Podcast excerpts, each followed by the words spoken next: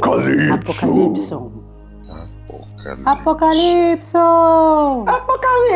Apocalipson. Apocalipse.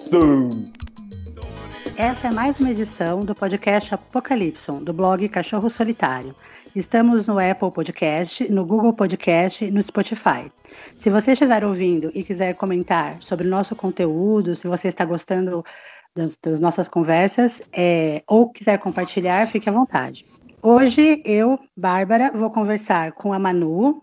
Olá, pessoal. Nossa correspondente na Itália, o professor Edson Delegá. Obrigado pelo professor. e aí, lavem as mãos, gente. Olá. Diadema. Diretamente de Diadema City. e o Eduardo Leandro. E aí, pessoal, tudo bem? Vamos seguir aí na solidariedade? Nosso tema hoje é sobre a saída da pandemia e o que a gente vai esperar depois de tudo isso que está acontecendo com a gente hoje, certo? O Diogo Scooby não está presente hoje com a gente, mas ele voltará em edições futuras do podcast.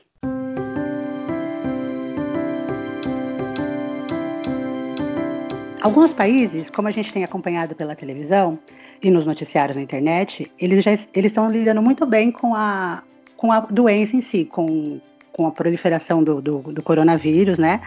E esses países já apresentam agora uma, as condições necessárias para tentar voltar à normalidade.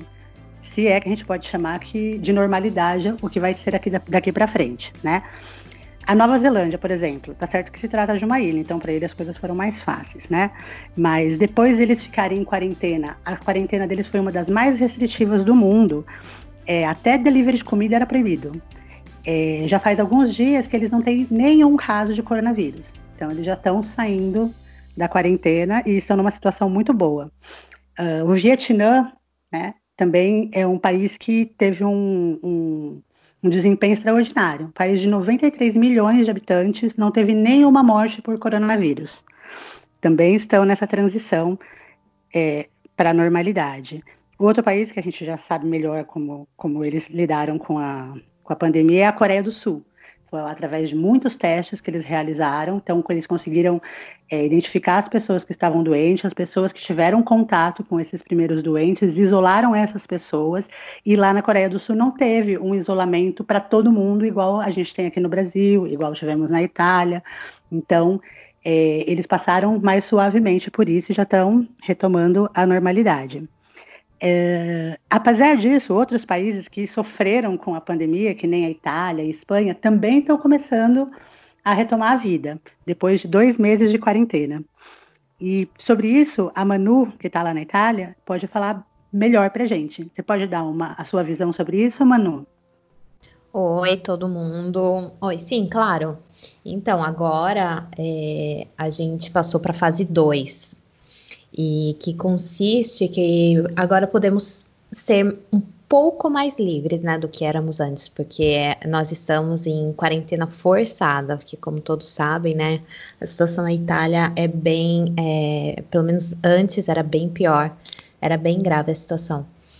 E por mais que agora a gente possa sair um pouco mais de casa, a gente sempre tem limites, temos ainda as nossas restrições. Então, a gente pode, no máximo, sair para é, ir para os parques, que os parques agora estão abertos, então atividades esportivas a, ao ar aberto pode. A gente não pode sair de casa sem nenhum motivo, é, por exemplo, simplesmente ir visitar amigos, não podemos, mas podemos visitar os parentes é, assim, os familiares, até mesmo namorados, é, pessoas né, que têm relações afetivas. Hum. E só que agora a gente está vendo que por mais que possamos né, sair, é, mantém, a gente tem que manter as distâncias e as pessoas estão respeitando as distâncias. Temos, somos obrigados é, a usar as máscaras, a usar luvas. Então, é, no começo a gente estava bem mais preocupados que isso não pudesse funcionar, essa tal de fase 2, né? Que as pessoas não pudessem entender a situação, mas graças a Deus é, estamos todos respeitando. Então, acho que nesse modo a gente pode começar aos poucos a se acostumar a viver né, nesse, nesse modo, respeitando o, o distanciamento, respeitando as pessoas, a higiene. Então, é, aos poucos, eu acho que a gente vai começar a ter a nossa liberdade como, né, como uh, antes. Mas é. sempre tomando muito, muito cuidado mesmo para não, não voltarmos a como estávamos antes, a não poder sair de casa. Quando começou essa segunda fase? Essa segunda fase começou há dois dias. Foram Na dois dias atrás. É, foram, foi segunda-feira, dia 4. Dia 4 de maio. E aí o governo está monitorando, porque se novos casos acontecerem por causa dessa, né, dessa liberação agora, vai ser daqui a 10, 15 dias, né? Sim.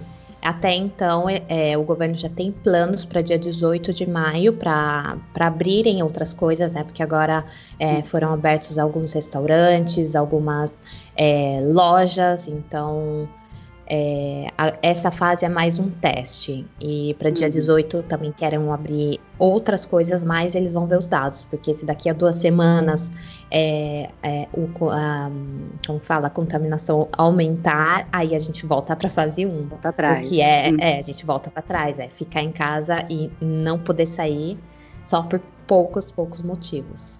Que nem hoje eu estava explicando, né? Por mais que a gente possa sair, a gente sempre tem que ter essa tal de autocertificação. É, até mesmo como eu vim aqui para casa da minha mãe, porque não, não havia quase dois meses. É, então hum. tem que ter esse autocertificado para ir né, visitar os parentes. É, só para ir perto de casa fazer despesa aí não tem necessidade, mas para ir para o parque sim. A gente não pode sair de, da região. Então, tipo, eu tô na região da Lazio, né? Que eu moro em Roma. Então, não posso sair é. e ir para outra região e vice-versa. Mas. E esse autocertificado, vocês que. É algum documento que vocês escrevem e tem que mostrar para alguma autoridade que pare, alguma coisa assim? Não, então, é, esse autocertificado foi o governo que, que liberou. Então, a gente baixa. E ah, quem tá. tem, né, quem pode é, fazer em casa, como fala, é, imprimir. Fazer o, é, imprimir em casa é. faz, ou então é, agora estão abrindo as lojas, então as pessoas podem ir e imprimir em outros lugares, ou uhum. tem a maioria dos policiais, eles podem distribuir também esse, esse autocertificado, essa folha. Ah, tá. Antes, você tinha falado pra gente em outras edições que para fazer compras antes para ir ao mercado precisavam certificado. Então agora para o mercado não precisa mais, só para essas novas coisas que foram Não, porque fica perto de casa, é. Mas também assim no supermercado que nem eu acompanhei a minha mãe segunda-feira, porque ela ia de sozinha, então ela podia comprar só poucas coisas. E uhum. só pode uma pessoa por família, né, por casa. Sim. Não pode ser em duas. Então, a gente, no começo, é, a gente fez de conta que a gente não se conhecia, mas na hora do caixa, como era compra única, não tinha muita gente, estava super controlado. É, são poucas pessoas por vezes, tem o carinha né, que fica lá controlando, pessoas que entram, pessoas que saem. É, uso obrigatório de máscaras quando entra nos lugares.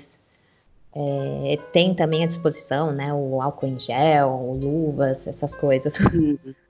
Você sabe que aqui a gente está começando a entrar nessas restrições agora. É, em algumas cidades já tem, e em outras estão começando a fazer isso agora, de máscara, por exemplo, ser obrigatório em São Paulo, estado de São Paulo, vai ser a partir de amanhã só.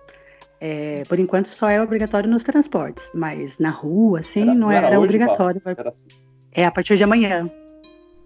Era 6 de maio, então. É que eu pensei que na, na verdade, era 7, 7 de maio, na 7 verdade. De maio. A 7 de maio. É. A 7 de maio, tá. E, e, nos mercados também. É, aqui em Diadema, os mercados já estão com restrição do número de pessoas de acordo com o tamanho do mercado, né? E também com. Agora vai começar a valer a obrigatoriedade das máscaras. Então, tudo isso que vocês estão saindo agora, Manu, a gente está começando a fazer agora. É. É mesmo porque na época, assim, no começo aqui na Itália, é, eles começaram o quê? Quando a situação piorou, né? Porque eles não, não tiveram mais o controle, já tinham vários casos, a região da Lombardia já estava fechada.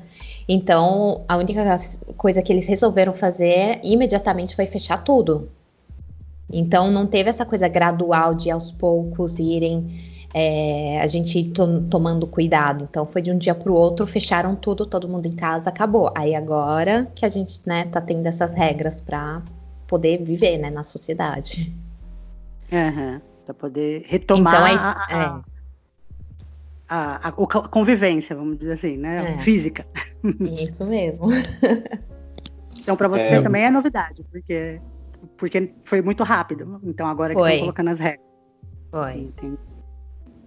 Fala aí. E o, pró o próprio Atila Marino, tanto na, nas lives que ele está fazendo, até na entrevista que ele deu no Roda Viva, ele estava dizendo que muito provavelmente a saída da quarentena vai ser gradual.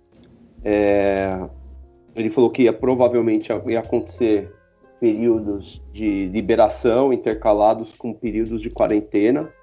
E eu já li em algum lugar, fui por fora, até esqueci que parece que a previsão para normalidade normalidade mesmo é para daqui um, dois anos só.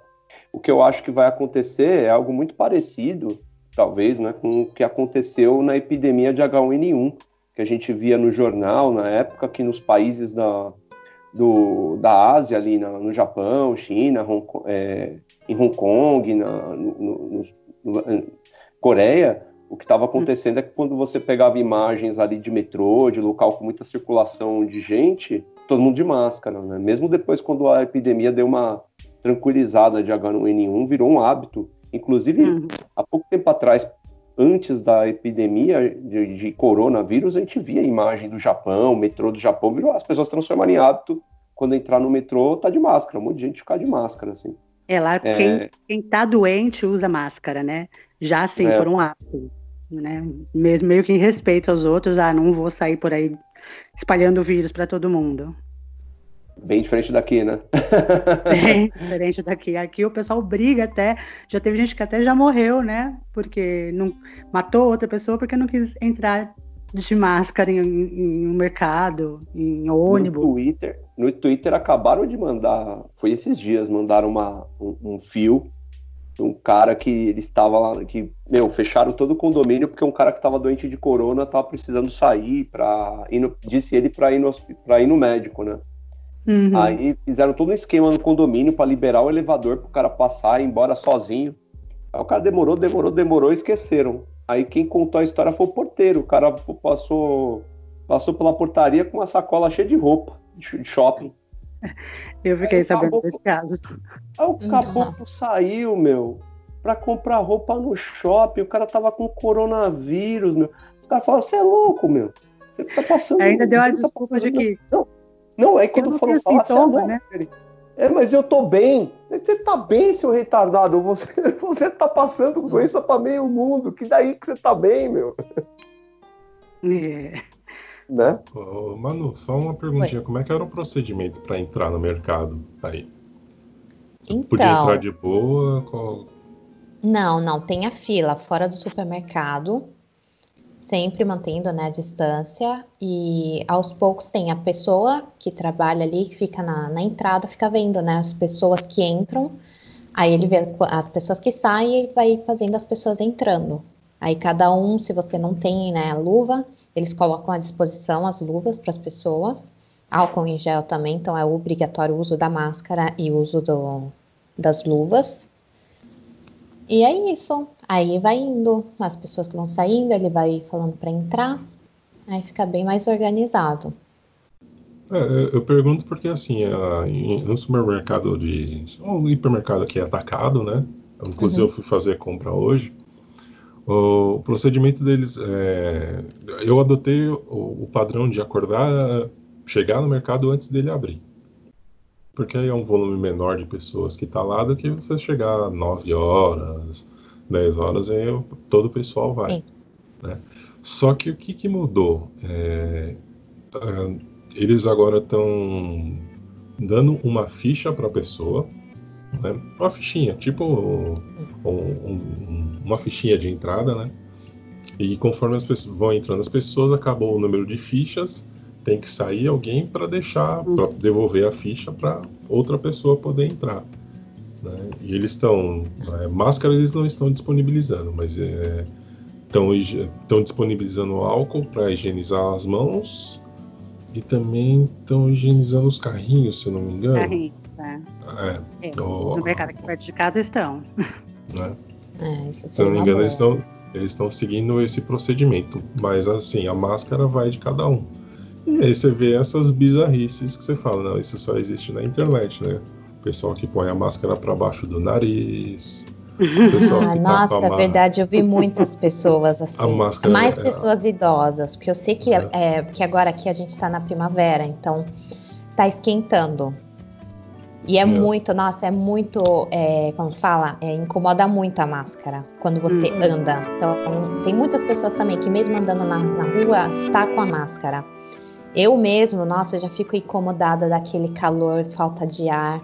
Aí tem pessoas que deixam o nariz para fora. Aí eu falo, é melhor tirar toda a máscara do que deixar é, só com o nariz é. de fora. Uhum. Tinha, tinha um, um, um, cara lá que ele tava com a máscara para baixo do, do nariz. Tava tão apertada que eu falei, eu acho que se eu xingar esse cara, ele não vai ter a possibilidade de responder. Então, ah, mas deixa, deixa, deixa. Né? E várias outras situações que o pessoal vai lá, tá do lado da outra, tira, puxa a máscara para baixo no queixo, assim, para falar alguma coisa e põe de volta. É, realmente, assim, as pessoas, Eu pelo vi. menos aqui no Brasil, elas não têm a cultura, não sabem, não têm a cultura e não sabem como funciona a máscara. Odu, eu vi gente, eu vi gente botando a, tirando a máscara para tossir. E aí não botar nem a mão na boca. eu vi é um absurdo. Eu vi isso. Eu ando na rua, meu, meu, meu, meu bordão é vai morrer tudinho. Eu olho assim, a máscara tá do jeito, vai morrer. Vai morrer tudinho. Tá andando de galera, tá aglomerado, fala, não, não é possível, gente. É difícil. É difícil. É, você desce e vê um monte de defunto caminhando na rua, né? É um humor negro, mas, putz, grela, é complicado, né, meu povo? É... O problema da máscara também é que muita gente aqui no Brasil, pelo menos eu não sei, mas não pode até dizer na Itália se, se é parecido ou não. Muita gente, por falta de máscara, é, começou a costurar, porque tem receita na internet. Eu e a Cláudia, a gente hum. usa uma máscara improvisada, que é aquela com duas camadas. É, é, mas a máscara é, industrializada, ela tem um formato, uma costura tal, que ela forma meio que um bico na frente do nariz, e cria um bolsão de ar lá dentro para você respirar. A máscara que a gente faz a, em casa não tem esse bolsão, não tem esse formato, não tem essa costura. Então você fica com o nariz meio apertado para baixo e aquilo vai dando uma leve sufocada, mas é aquela, né? Se você tem consciência do risco que você está correndo de tirar a máscara, você mantém e aguenta o desconforto, né? Que é o que, que, é o que eu faço. Agora tem gente, nem todo mundo tem essa percepção, né? Para mim, é a, o pior mesmo foi o calor, que eu fui no mercado também e na segunda-feira e eles desligaram o ar condicionado dentro do mercado para diminuir a quantidade de aquelas aqueles vírus pequenininhos que ficam flutuando no ar, sabe? Sim. E dentro do mercado está muito quente. Então na rua eu fui andando até o mercado que é perto da minha casa, tudo bem, você consegue ir com a máscara tranquilo. Lá dentro, nossa, parece que você está sufocando, de tão quente que fica lá dentro, especialmente ali na onde ficam os caixas, né? Mas é que nem você falou, a gente tem consciência do que, do que tem que fazer, né? Acaba fazendo tudo direitinho por isso. Mas tem gente que não presta muita atenção mesmo. Eu, por exemplo, já me acostumei a andar com óculos embaçado na rua, porque não tem jeito, tá de máscara. não enxergo nada. É, como é, é, operando por instrumentos, né? É, tem que... É. Exatamente, tem que operar por instrumentos, cara, que não tem condição assim. E se eu tiro o óculos é pior, então. Manu, é aí para praticar exercício precisa usar máscara também? Então, não que nem assim, no primeiro dia, né, segunda-feira, eu com meu namorado, a gente já saiu de casa para aproveitar, né, para ver como que ia ser a situação. Então, a primeira coisa que a gente fez foi correr no parque. E hum. tava cheio. Tinha bastante gente, mas tava todo mundo mantendo a distância. Então, o, o problema é, se você vai para o parque só para andar, então eu vi que tem muitas pessoas usando as máscaras, mas para quem corre, não. Mesmo porque correr com a máscara não dá muito certo. Acho que a pessoa acaba desmaiando no final. Então, Mas alguns correr, países, em alguns outros países é até, né, agora que estão começando a sair da, do isolamento, até então tinha que usar máscaras para praticar exercícios. Eu vi em alguns países que, que eles pediam isso. É, então, eles assim, falam aqui que para correr, né, para quem corre, é, para manter mais a distância, não só a distância de um metro, mas até de dois metros. Uhum. Mas não precisa Ah, mas para desenvolvidos, os caras compram oxigênio mesmo, dane-se. É. não, mas é, eu tava. Eu, eu, moro em São Bernardo do Campo, né? E aqui tem a, a, a Estrada Velha de Santos, onde eles fecharam para fazer um, um, um, uma pequena reserva, né? Uhum. E o que, que acontece? É, lá é uma área muito visada para treino de ciclistas. Né? Então o ciclista vai lá, pega a bicicleta dele, é um trecho de 8 km, vai, vai e volta dá 16 km no, na, no trecho lá.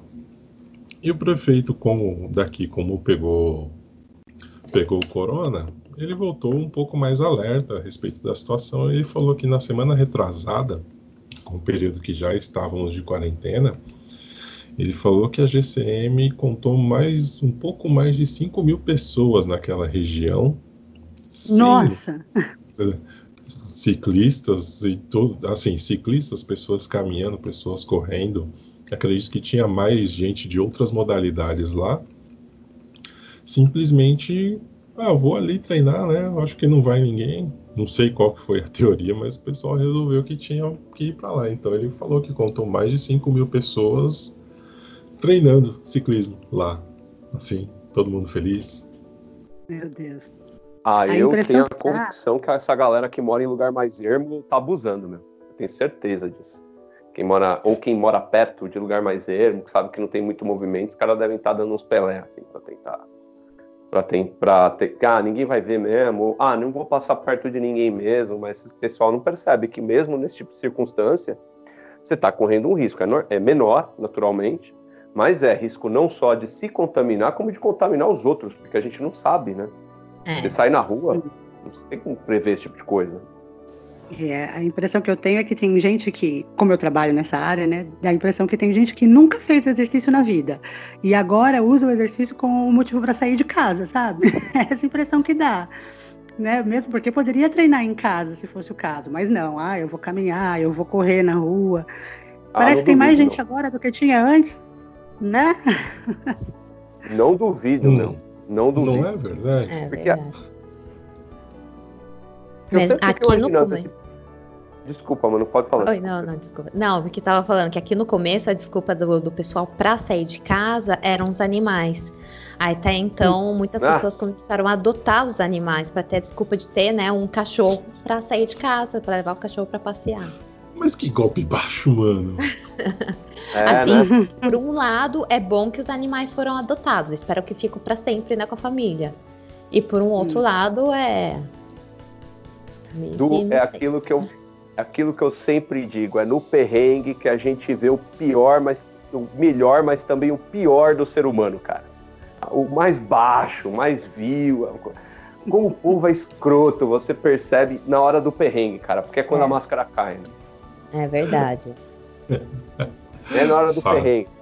Eu, por isso que eu falo que a única coisa boa do perrengue na vida é esse. Não, não, fica tudo às claras, todas as cartas estão na mesa, cara. Você sabe quem é quem, você sabe quem não presta, você sabe quem presta, sabe com quem você não pode contar, com quem você pode contar é na hora do perrengue. Quando tá tudo bem, todo mundo é legal com todo mundo, cara.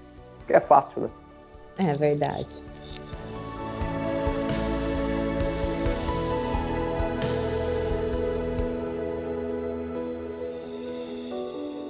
É, voltando às medidas da, da, da, volta da normalidade, então eu vi, o que eu tenho visto acompanhado de vários países é que está sempre mais, sendo mais ou menos igual aí, é, Manu. Então, uhum. eles começam a, a, colocar coisas assim mais simples, né? Que nem poder fazer exercício, aumentam um pouco a quantidade de coisas que você pode fazer fora de casa, é, transporte, né? Aumenta o número de transporte. Vários países, por exemplo, não estava tendo ônibus interestaduais. E agora eles estão voltando aos poucos, os trens, né? Avião ainda acho que vai demorar um pouco para voltar, mas, mas assim, dentro do país, a maioria dos países que estão nessa fase já estão começando a liberar.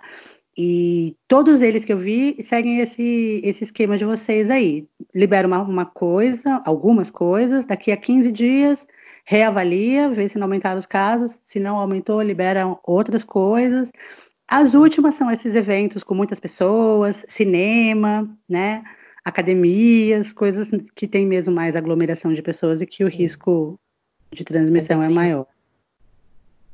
Hum. Aqui, por exemplo, os meios de transportes públicos não pararam, mas é claro, com, com as pessoas que não podiam sair por, é, por nada, né, de casa, é, então não teve problemas. Mas agora, como tem, né, muitas pessoas agora podem usar os meios de transportes públicos, eles colocaram que é, é obrigatório usar a máscara e uhum. também eles colocaram os papéis onde as pessoas é, podem, onde as pessoas não podem sentar. Então, onde não tem um papel, a pessoa pode né, sentar, então tem sempre a distância. Até então, uhum. é, ontem eu peguei o ônibus, né, para vir para casa da minha mãe. E eu não sabia onde ficar, porque eu não queria sentar, queria ficar em pé. Aí eu coloquei a luva, fiquei me segurando. Mas eu, também eu, tem quando um, eu saio de casa, eu não quero encostar em nada. É. Aí eu tô avaliando de comprar uma bicicleta para evitar de pegar é, ou o carro, né? Porque às vezes eu uso o carro do meu namorado. E, ou, pego, ou de evitar né, de pegar o ônibus. Por mais que aqui a gente pode ter o bike share, né? Que você pode alugar a, a bicicleta, mas né, agora com esse negócio de qualquer pessoa pode ter pegado, encostado, então não quero pegar isso. Uhum. Aí eu queria comprar uma bicicleta. Eu não sei como são os preços das bicicletas no Brasil, mas aqui são, é um absurdo. é um absurdo ah, de é? caro. Eu já vi é. bicicletas que, que custam mil euros. Tipo, Nossa. bicicleta que custa menos de 200 euros, é, a qualidade é, é ruim. Eu falei, nossa. Aqui o, o Du entende mais de bicicleta para poder te responder, né, Du? Mil euros numa bicicleta. Mil, é, um preço eu, razoável, porque eu já eu vi bicicleta que custa bem mais. É, o euro tá quanto? Deixa eu ver. Não, acho que tá quase 5 reais, eu acho. Não, tá mais. É 6 reais. É, então. É, tá mais de 6. Tá aqui pelo, pelo. Bati no Google, tá 6,16. Então, mil euros dá 6 Minha mil nossa. reais. 6 mil reais uma bicicleta. Eu já vi algumas bicicletas custarem 6 mil reais. Mas é, é, é, assim, essa galera que, que vai nessa, nessa pegada de bicicleta mais cara é um povo viciado no esporte. Viciado, é. viciado mesmo é, para você pagar uma bicicleta, assim, para você girar de leve aqui, assim, ah, vou para um canto, vou para um outro, você consegue achar algumas por 500, 400 reais, né? É. Isso se você girar, se você rodar pouco. Agora, se você for rodar mais, eu, assim, rodar pouco é tipo duas, três vezes por semana, né? Não, na verdade, até, até menos. Uma ou duas vezes por semana, com 500 reais, você acha, você consegue montar uma bacana.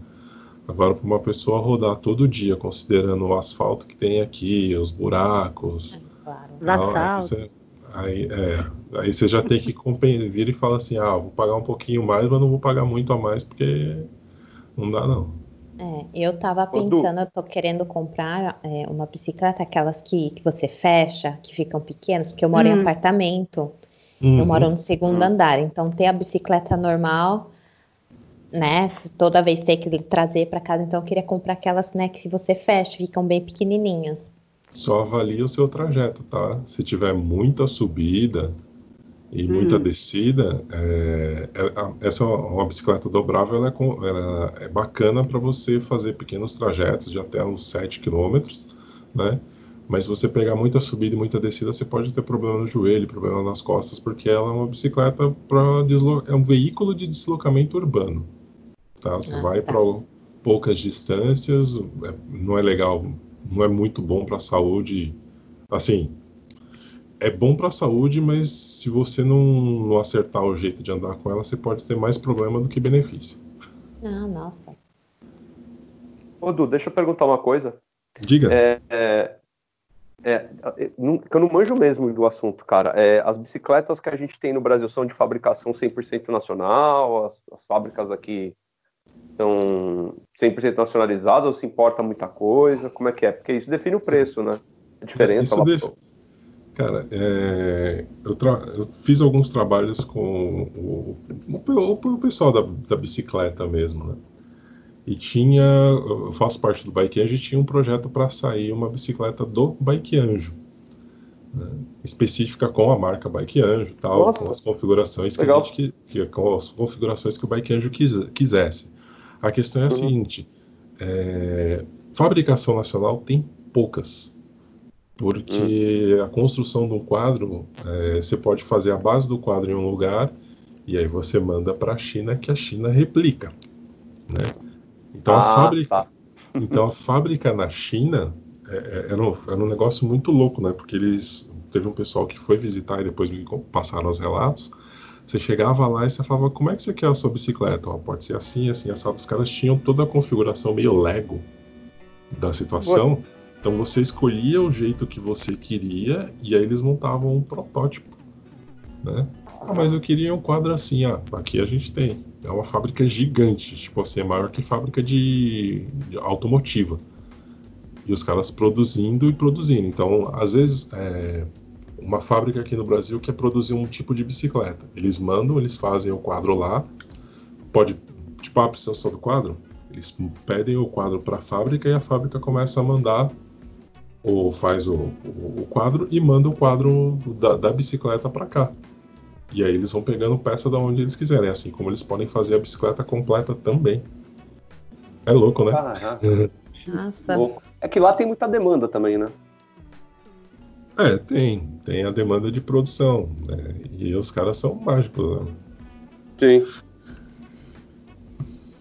Eu acho que daqui para frente, muita gente, assim, a gente saindo agora dessa situação da epidemia, é, as pessoas vão mudar de hábitos. Então, talvez a procura por bicicletas, né, se acompanhar essa, essa vontade das pessoas de se exercitarem e, e também vendo como o planeta está menos poluído, com as pessoas não andando tanto de carro, né? Esses talvez sejam hábitos que a gente vai incorporar mais ao nosso dia a dia, né? É. Isso. Há de se, há de se lem... Pode falar, Thunder. Há de se Não, lembrar também que alguns estudos estão estão dizendo aí que a, o quem se recupera do Covid tem alguns danos permanentes no pulmão. Então aqui tô, chutando, né? Mas eu acho muito provável é, que muita gente aí seja recomendada a praticar atividade física para fazer uma espécie de fisioterapia para fazer uma re, re, reabilitação né, do, do sistema respiratório. Não sei, posso estar falando besteira aqui, mas eu, eu, eu deduzo isso. Né? Ai, tem tanta coisa que o pessoal está descobrindo ainda sobre a, a Covid-19. Cada vez você vê mais sintomas, é, mais não só no pulmão, pode ter problemas assim no, nos vasos, é, AVC. Brotoeja no dedão do pé. Eu vi isso. É muita coisa ainda. Isso é dar outro programa para a gente falar sobre isso. Chamar Verdade. um médico para ajudar a gente. É. Né? Eu até ontem compartilhei no meu Facebook uma matéria que eu vi no The Guardian, não saiu no Brasil ainda, é, falando sobre a saturação de oxigênio, que os médicos estão impressionados que a saturação de oxigênio normal, de uma pessoa normal, assim, que não está com falta né, de oxigênio, é de 95 para cima, até 100%. E os pacientes que chegam com, com sintomas da Covid, com falta de ar, é, às vezes apresentam essa saturação abaixo, 50%. Eu ouvi um caso de uma mulher que foi internada com 30%, e abaixo de 75%, até onde a gente já a gente sabia, até hoje, a pessoa já deveria estar inconsciente. Como é que ela chega com a saturação 50% falando, andando, né? Ninguém está entendendo Nossa. direito o que está acontecendo. São umas coisas bem bizarras mesmo para assim, para ciência estudar sobre esses, esses sintomas, essas, essas coisas, como a Covid ataca o corpo humano, que tem muita coisa ainda para a gente descobrir. Certo? É, eu vou já fazer o gancho para o nosso segundo bloco, né, a segunda parte da nossa conversa, que é sobre o que, que a gente tem para o futuro. É, eu procurei uma matéria aqui falando sobre esse assunto e eu vou deixar depois o, o, o link para a matéria para vocês poderem ler. É, saiu no Metrópolis essa semana. então, essa matéria está dizendo o seguinte, que enquanto não houver uma, um tratamento eficaz ou uma vacina, aquilo que o, que o Thunder estava falando para a gente mais um pouco antes, que talvez a, a, a, doença ainda levasse até dois anos, né, para a gente voltar ao normal. E, e essa falta, né, de um tratamento ou de uma, de uma vacina faz com que a gente tenha medo de fazer as coisas, de andar, de caminhar, é, de infectar as pessoas de casa. Então, né, nunca mais as nossas relações vão ser as mesmas, mesmo depois que a gente tiver essas coisas, porque eu espero que a gente aprenda também com essa, isso que a gente está passando agora, né? E mas pelo que a gente está vivendo nesse período agora, muitas coisas já estão se modificando. Por exemplo, o jeito que a gente se diverte, né? A gente está é, fazendo videochamadas com os amigos, está é, tá assistindo lives de casa, shows remotos para as pessoas assistirem de casa, é, trabalhando de casa, né? Muitas coisas mudaram. É. E essas mudanças eu acho que vão acabar sendo incorporadas ao futuro das pessoas, né? Em tudo. Como a gente trabalha, como a gente se diverte, como a gente se exercita, como a gente aprende. É, como a gente aprende, por exemplo, Thunder, você que é professor, é, sabe dizer pra gente o que, que você espera dessa. De como vai ser o futuro da educação depois da pandemia? Então, é, eu penso que todo tipo de futurologia daqui para frente é, tá muito. A gente sempre tenta entender o que vai acontecer num futuro próximo, mas eu acho que a gente tem que. A gente deveria pensar o que vai acontecer em três momentos, né? No, no momento exatamente pós-Covid, é, como é que vai ser nossa vida depois de um ou dois anos, depois que o Covid terminar, o que vai mudar e o que vai mudar a longo prazo, né? O que eu acho que está mudando a curto prazo, a longo prazo eu não, não, não, sei como dizer, mas a curto prazo é que é, o EAD, né, o ensino à distância, já era uma experiência amplamente praticada no Brasil pelas, pelas instituições de ensino privado por várias razões. Primeiro, porque ela ajuda os alunos que têm uma, um problema de disponibilidade, ela também resolve problemas de locomoção, que é um problema muito sério, que as universidades sabem a dificuldade que é para os alunos se deslocarem até uma faculdade, porque ainda mais quando a gente vive numa região como São Paulo, que tem um tamanho massivo, né? E dependendo do curso que o aluno escolhe fazer, ele tem que atravessar a cidade para poder estudar, né? É, uhum. E já tem um tempo, mas um tempo já, alguns anos, que o EAD tem sido é, incentivado e implementado dentro das instituições de ensino. É, tem ali, ali, acredito eu, em algumas instituições, uma, uma parte que é um pouco menos idônea né, do, desse incentivo, que é justamente o fato de que é muito mais barato uma instituição investir em EAD do que investir no ensino presencial, isso é, é fato, tem, é, é inclusive um fato frio, não tem como a gente é, fugir disso, né? É muito mais barato um professor de AD ganhar menos que um professor presencial. Um curso de AD, é, a infraestrutura necessária para manter esse curso é muito mais barata do que uma infraestrutura necessária para manter um curso presencial. É, mas fora isso, independente dessas questões que a gente pode debater, é, o, o, ensino à distância ele tem virtudes, ele entra uma consonância, né, especialmente com esse, com esse perfil de aluno que tem que é mais autônomo para aprender, eu, particularmente, como professor, acho que tem aluno que, tem, que é para EAD e aluno que não é. E eu acho que uhum. uma coisa que, a longo prazo, que a gente precisa acertar como sociedade, é, e principalmente no meio dos estudantes, é, como conscientizar esse estudante se ele tem esse perfil ou não, assim, mas o Covid provou para gente que, inclusive pessoas que acham que não, não conseguiriam ter perfil para estudar conseguem é, no ambiente online. É óbvio, é, essa, esse EAD forçado que as, as, instituições de ensino tiveram que fazer nessa quarentena, meu, é, foi, não foi um mar de rosas, né? A gente teve um monte de percalços, mas assim, pela opinião dos professores, coordenadores e das próprias instituições, a gente tá, a percepção que a gente tem é que a coisa está acontecendo de maneira muito menos pior do que a gente previa que ia acontecer. Entendeu? É, a que coisa bom, né? não. Né? Opa, cortou. Oi. Eu falei que Opa. bom, né? Que, que... É, que bom, né? Não que a gente não tenha tido percalço, por exemplo, assim, vida que corre. Tem muito aluno que não tem acesso a equipamento. A gente propunha muito. Eu, eu dava uma disciplina, particularmente, que era feita em laboratório de informática, então. Para adaptar isso para EAD, eu tenho que contar que o aluno tem acesso ao equipamento, que por si só é um problema, né? no abacaxi, porque no ensino presencial o aluno estaria lá no laboratório que é da instituição. Em casa, eu não posso obrigar o aluno a ter um computador, a ter um, os programas necessários. Né?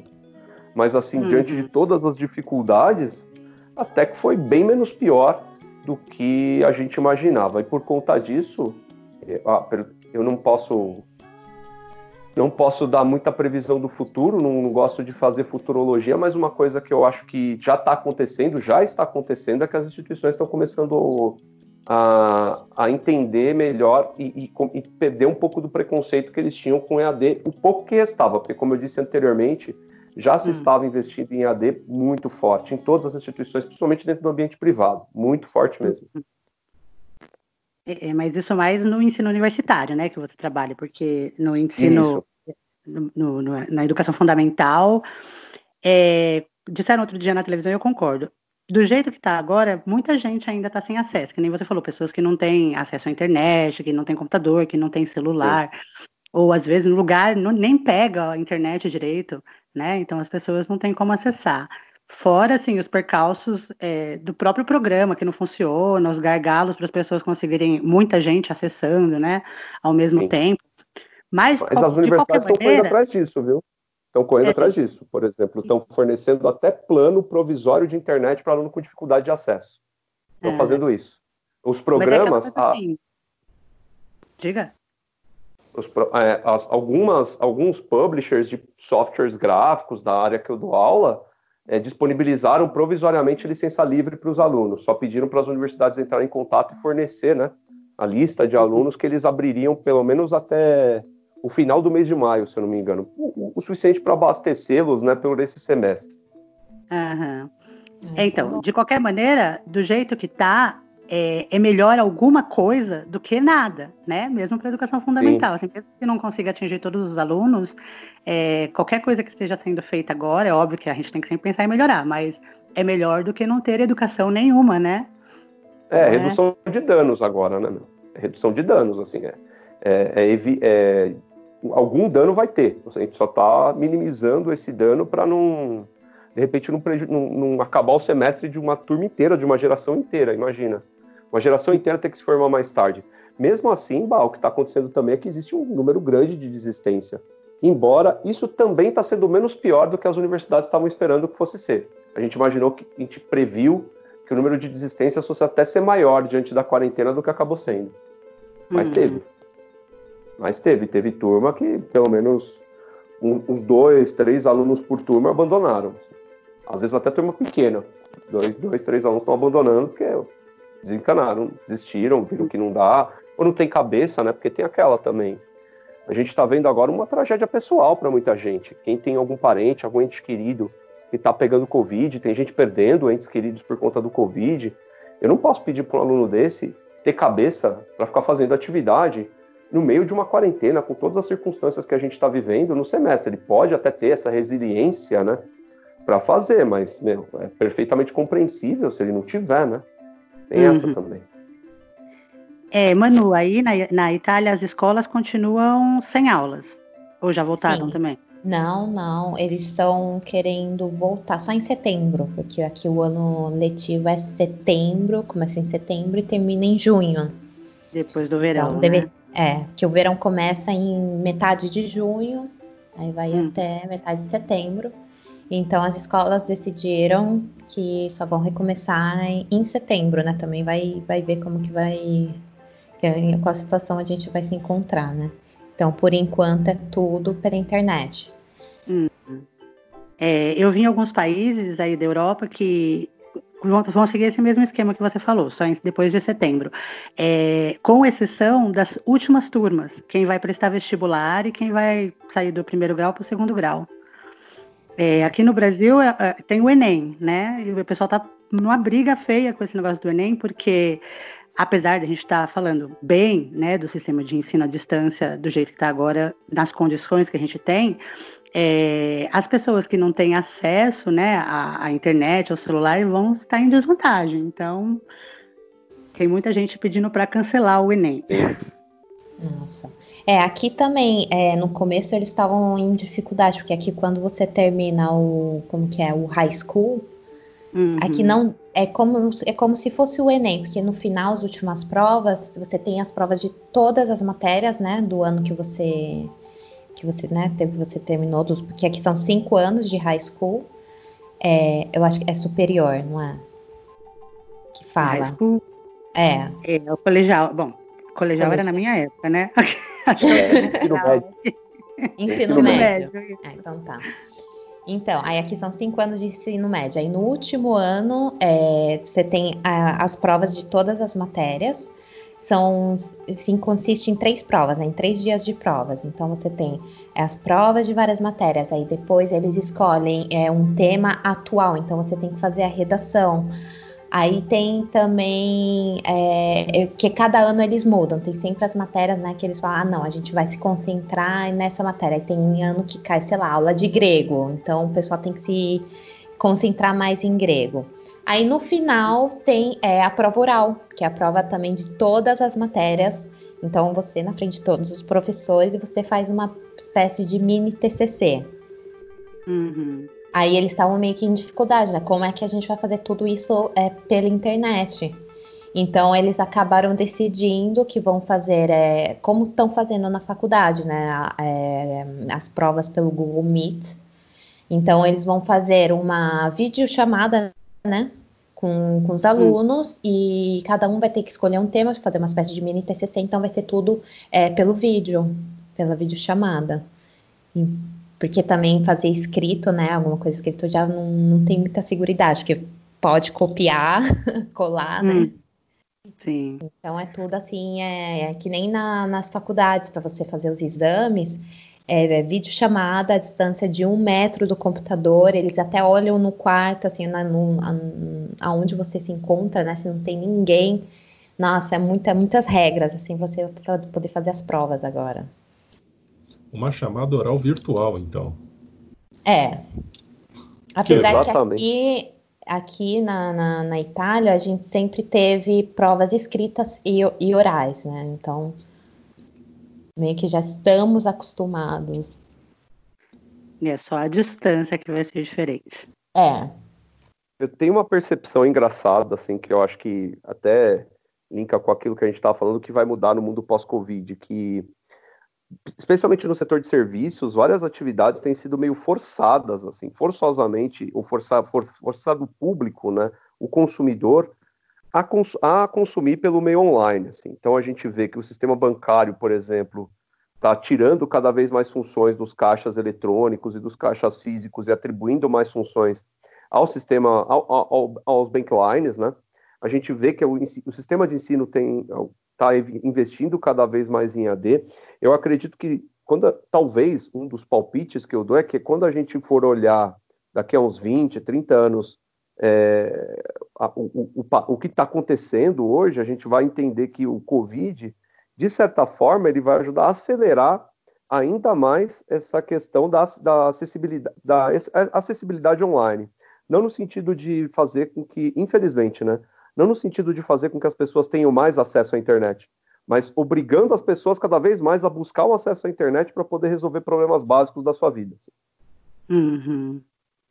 Eu acho que isso tende é. a acontecer e tende a se acelerar com, no, nesse mundo pós-Covid.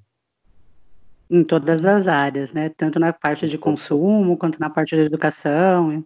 Até é, outro dia eu vi uma, uma matéria na televisão, é, não sei se você assistiu, Eduardo, é, eles estavam falando sobre ensaios fotográficos à distância. Lembrei de você porque é por causa da fotografia. E eu achei muito curioso, assim, é, a pessoa entrava em contato com a pessoa que queria fazer o um ensaio, né, a fotógrafa, é, uhum. fazia um tour com o telefone pela casa dela, mostrando como era, no horário que ela queria fazer, para saber como era a iluminação, né?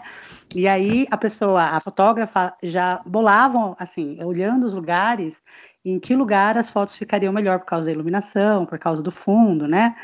E, e aí a, a, a pessoa, a modelo, tinha que ter mais uma pessoa com ela, lógico, para fotografar, É sobre as orientações da fotógrafa.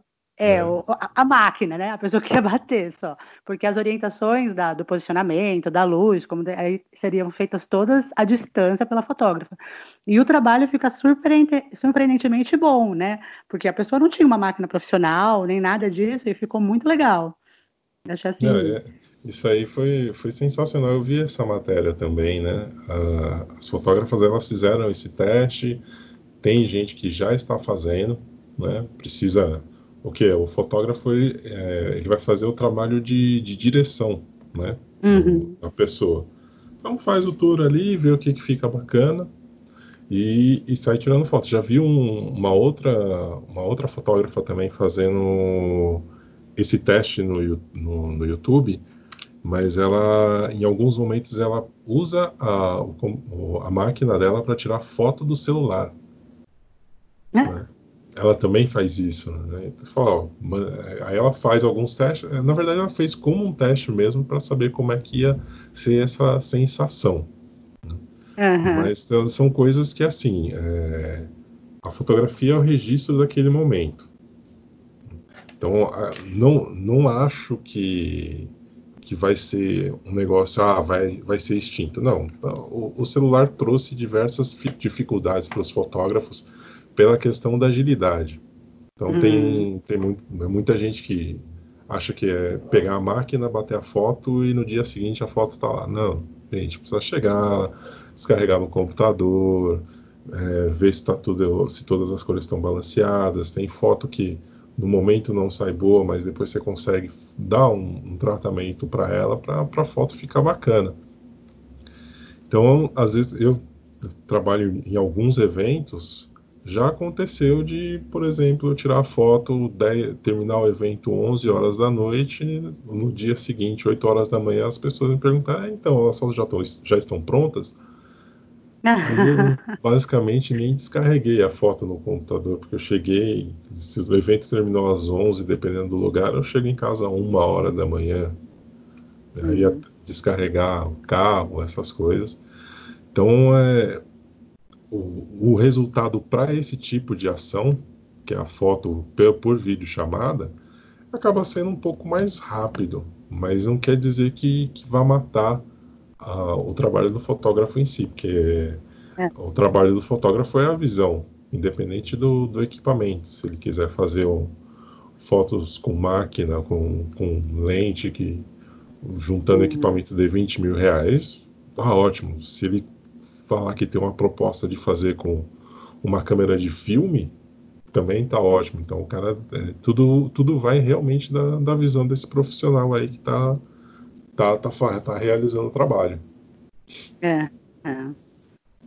É, eu achei bem legal, porque ficou bem claro, assim, nesse trabalho né, dessas fotógrafas que eu vi, é, isso que você falou, né, que é a visão do profissional, independente do meio que você use para chegar naquele, naquele resultado final. É, é, achei bem legal a, toda a situação, como, como, o Edson falou, como a Lanu falou, a gente tem um, uma resolução de que é o que tem para hoje. Né? Mesmo na questão das aulas, é, eu trabalho muito com, com o pessoal da dança. E depois que começou a quarentena, assim, é, tu, tu, todos os profissionais, boa parte deles, não vou falar todos, boa parte das profissionais elas estão fazendo aulas online né? Uhum. Ou fazendo transmissão nas redes sociais, ou é no grupo do, fechado no Facebook, ou aula no, no Zoom, no Instagram. E eu até fiz uma pesquisa rápida para saber o que, que eu, o que rumo seguir, né? Muitas delas falaram que realmente é o que tem para hoje, é o que dá para fazer, mas elas não acreditam que seja uma tendência que venha para uma tendência alta ela tem o espaço dela, essa tendência da, da aula online, uhum. tem a tendência dela, porque atende o público e não, não consegue chegar, não, não, não tem tempo para ir para um estúdio, para uma academia, né?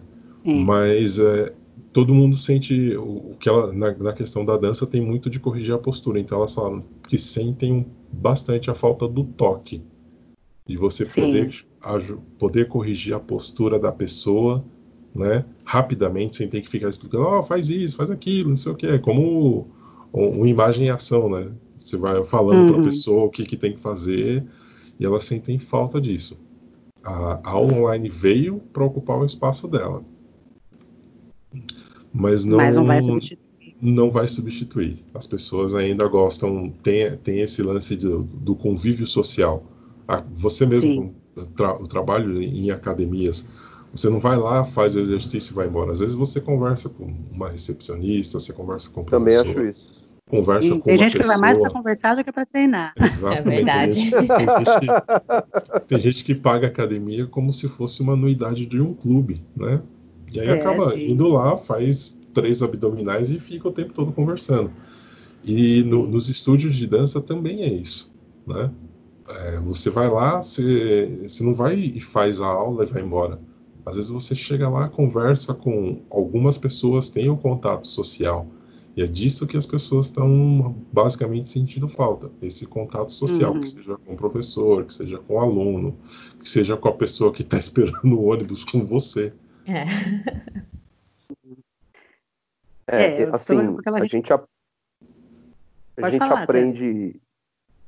Quando a gente, assim, não é minha área, educação. É, apesar de eu ser professor, eu sou professor universitário, né? Sou formado muito mais na área de design, onde eu dou aula, do que necessariamente na área de educação.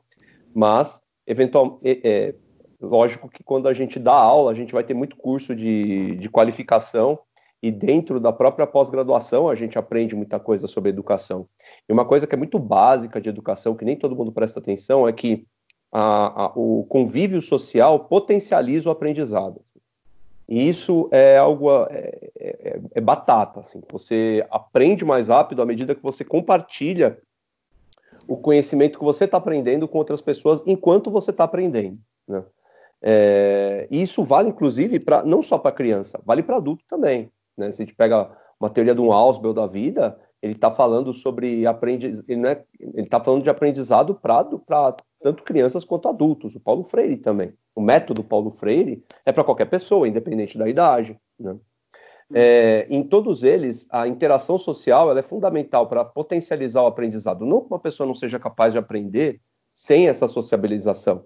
Também não posso dizer que a gente não crie é, sistemas tecnológicos capazes de simular essa socialização de maneira mais adequada do que hoje é o EAD de fato. Né? Mas eu acho que é, não existe uma educação plena é, que funcione para a maioria das pessoas e que seja inclusiva, que não seja feita de algum, em algum nível por meio da interação social. Então a gente precisa das outras pessoas para aprender, aprender. Né? Tem gente que consegue aprender sozinho? Tem. Da mesma, mas qual o tempo que essa pessoa demora para aprender? É, é, toda a pessoa que vai conseguir aprender sozinha? Essas são as perguntas que a gente tem que fazer. É, e o que a gente hum. sabe pelo meio acadêmico é que a resposta é não. Que a maioria das pessoas estão no outro grupo e elas precisam dessa interação social para conseguir aprender mais rápido. Né? É, foi um, um, lance que eu ouvi a respeito dos autodidatas. Né? O, a questão do autodidata, é, na, no, no o termo, é, é uma pessoa que aprende sozinho. Né? Só que eu já vi algumas pessoas se autodenominando autodidatas, falando assim: ah, mas eu sou autodidata, eu vi uns vídeos no, no YouTube, li algumas matérias. Eu falei, é, então você já não é. Eu pense, pense comigo a pessoa já não é autodidata porque ela tem uma outra pessoa buscou referência. Uhum. Entendeu? Para mim, assim, o autodidata é chegar assim e falar, ah, bom, vou, vamos falar, vou falar no termo de fotografia, pegar uma máquina, pegar o filme e ir apertando o botão e chegar a uma conclusão de que fazendo a foto daquele jeito funciona, sem precisar é. conversar com outras pessoas. Esse seria, para mim, o autodidata. Né?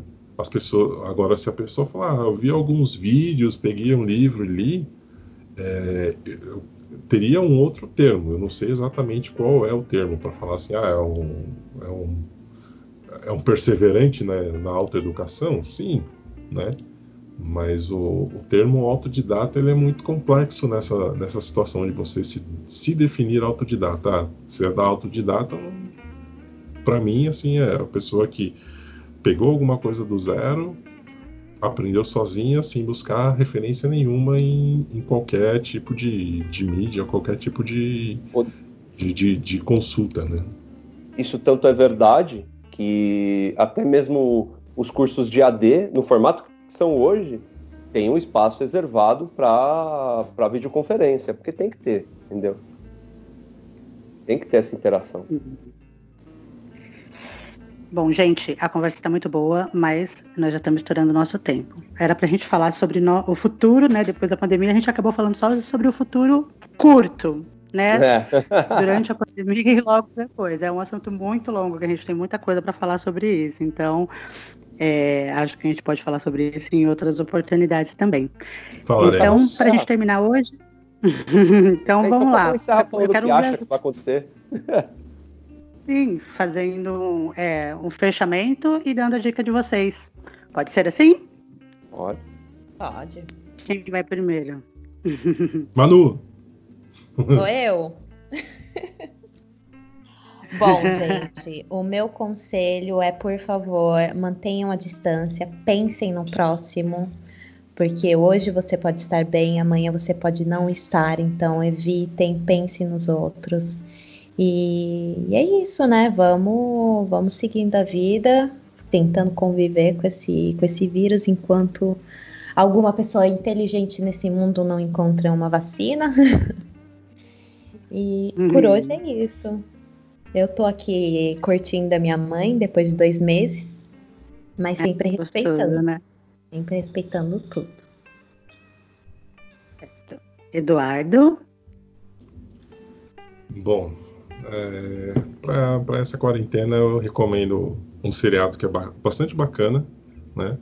Chamado Westworld, é da HBO, HBO, né?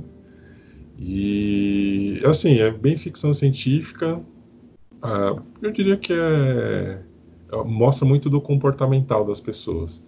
E queria também pensar, colocar um pensamento para vocês do tipo, será que depois dessa pandemia, a solidariedade que está forte aí no mundo vai continuar? Reflitam. É, Edson?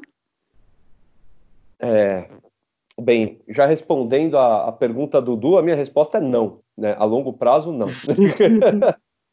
Por uma simples razão, se a gente olhar para trás, para o passado, a gente vai ver que a, toda, todo momento de pandemia ele é sucedido por uma um momento de euforia, às vezes a economia melhora porque tem muita coisa para se reconstruir, é... as pessoas vão se, vão se voltar muito mais para suas relações afetivas porque é, elas vão sentir falta né, dessas relações ao longo desse tempo de quarentena e quando elas saírem vai ter aquele efeito rebote.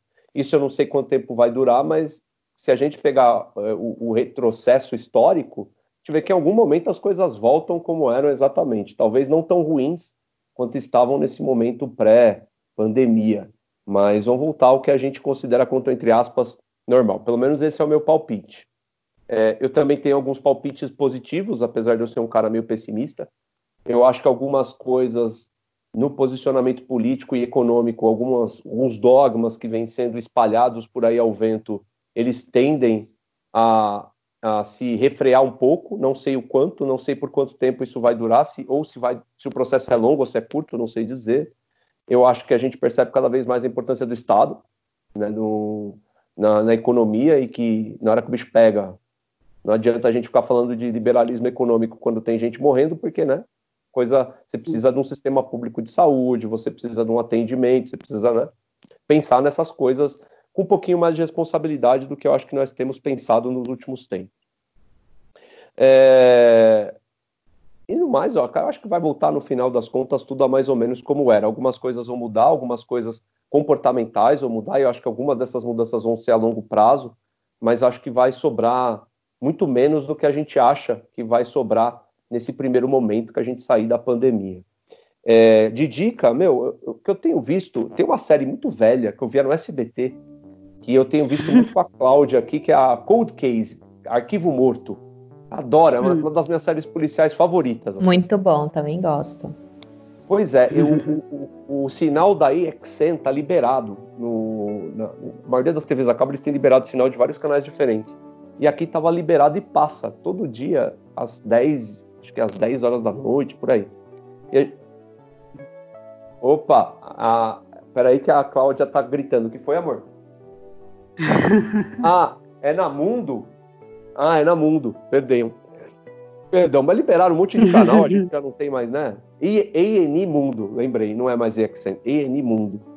E a gente tá vendo, é uma puta série legal, quem tiver acesso, é como estão liberando acesso a tudo quanto é canal agora na TV a cabo por conta da quarentena, acho que é uma boa dica para assistir também. Não sei se tem online, não sei se tem na Netflix, mas é, é bacana. E acho que é isso, gente. É, legal. É, eu, para essa semana, de dica, trago a sugestão de vocês fazerem atividades manuais. Né? Eu sempre gostei muito de fazer atividade manual, então, quando tinha a máquina de costura da minha mãe, eu costurava, eu fazia molde, eu gosto de fazer crochê, eu gosto de fazer tricô, até pintar camiseta, mas qualquer atividade manual que seja legal para a gente trabalhar a criatividade, para ajudar a manter o seu foco numa coisa específica, né? E, e ajudar a passar o tempo, você ficar mais calmo. Eu acho que é legal também, porque apesar de ser uma, um passatempo, é uma atividade produtiva. Então, quando você faz uma coisa, você vê o resultado, é legal, você, você se sente bem com, com, com o trabalho que você fez. E uma dica de livro um livro chamado Cidade Febril. É, o autor é o Sidney Chaloub. Esse livro é de 2018. Ele fala sobre pandemias a pandemia de cólera, pandemia, epidemia, sei lá qual é o nome, se é pandemia ou epidemia, mas epidemia de cólera, epidemia de febre amarela, é, de varíola, todas aqui na cidade do Rio de Janeiro, e os aspectos é, sociais, históricos dessas epidemias, né? Como as condições da cidade, a, a classe social, é, as condições econômicas é, contribuíram para que essas epidemias acontecessem. Então é, é muito legal o livro, super interessante, vale a pena ler. Então, esse foi o nosso programa de hoje. Eu queria agradecer aos participantes, Manu, Edson, Eduardo, obrigada. E obrigado ao ouvinte. Eu espero que vocês tenham se divertido e que a nossa conversa e as dicas tenham sido úteis para vocês. Eu sou a Bárbara e essa foi mais uma edição do Apocalipse. Você pode encontrar no seu agregador de podcast favorito. Até mais. Tchau.